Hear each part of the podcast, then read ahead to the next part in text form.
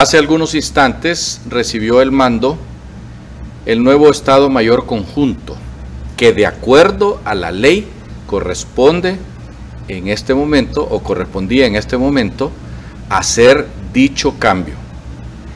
Se quiso hacer otra cosa muy distinta, que era dejar a alguien más o menos stand-by ahí por unos tiempos, o por unos dos meses, mientras llegaba la presidenta nueva, y nombraba al, a la persona que, o al grupo de, personas que les tocaba ascender a los puestos inmediatos superiores y ejercer a partir de ese momento, pues, igual que ahorita, el mando de la institución. Los generales que acaban de ascender lo han hecho de acuerdo a ley. En eso vamos a quedar claritos. Y de acuerdo a ley y de acuerdo a los lineamientos correctos con que se debe definir a los que se va a poner al comando de las Fuerzas Armadas de Honduras, han seguido los lineamientos correspondientes y han dejado a un lado a los políticos. Gracias a Dios, porque era algo que nosotros en, unos editoriales anteriores habíamos pedido que dejaran de meter las manos los políticos en los mandos de los oficiales, que les corresponde ascender de acuerdo a su antigüedad,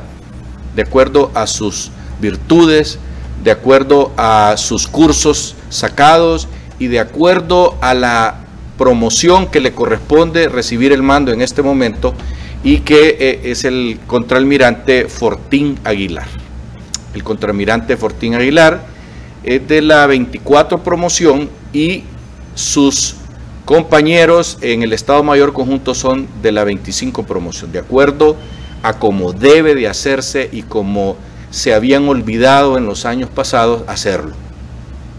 De manera tal pues que no le han dejado una papa caliente a la señora Presidente de la República, doña Xiomara, eh, y no es necesario que ella haga otro cambio dentro de 45 días o 50 días, porque lo han hecho de acuerdo a ley y lo han hecho de acuerdo a la antigüedad que corresponde a estos oficiales, que dicho sea de paso, son los mejores oficiales de esta 24 promoción y el comandante, el contraalmirante de la, de, la 24 y, el, y los otros oficiales de la 25 promoción como debe de ser. Por lo tanto, ahí no queda, como dicen algunos eh, colegas, que le han dejado una papa caliente a doña Xiomara, lo cual no, no es correcto. Doña Xiomara Castro le tocará trabajar con estos hombres y mujeres que están al, al, frente pues, de los comandos de las Fuerzas Armadas de Honduras y que podrán hacerlo tomando en cuenta que se han seguido los lineamientos pertinentes. Nosotros, a, nosotros particularmente que conocemos bien cómo se ha hecho la elección de estos oficiales, nos ha parecido eh, la manera correcta. De manera tal pues que eh, los cambios que se hicieron ahorita son los cambios que supuestamente pues quedarán y que eh, toda la oficialidad de las Fuerzas Armadas de Honduras están de acuerdo con ellas. En el caso de la Fuerza Aérea Hondureña, el comandante que queda es un coronel que seguramente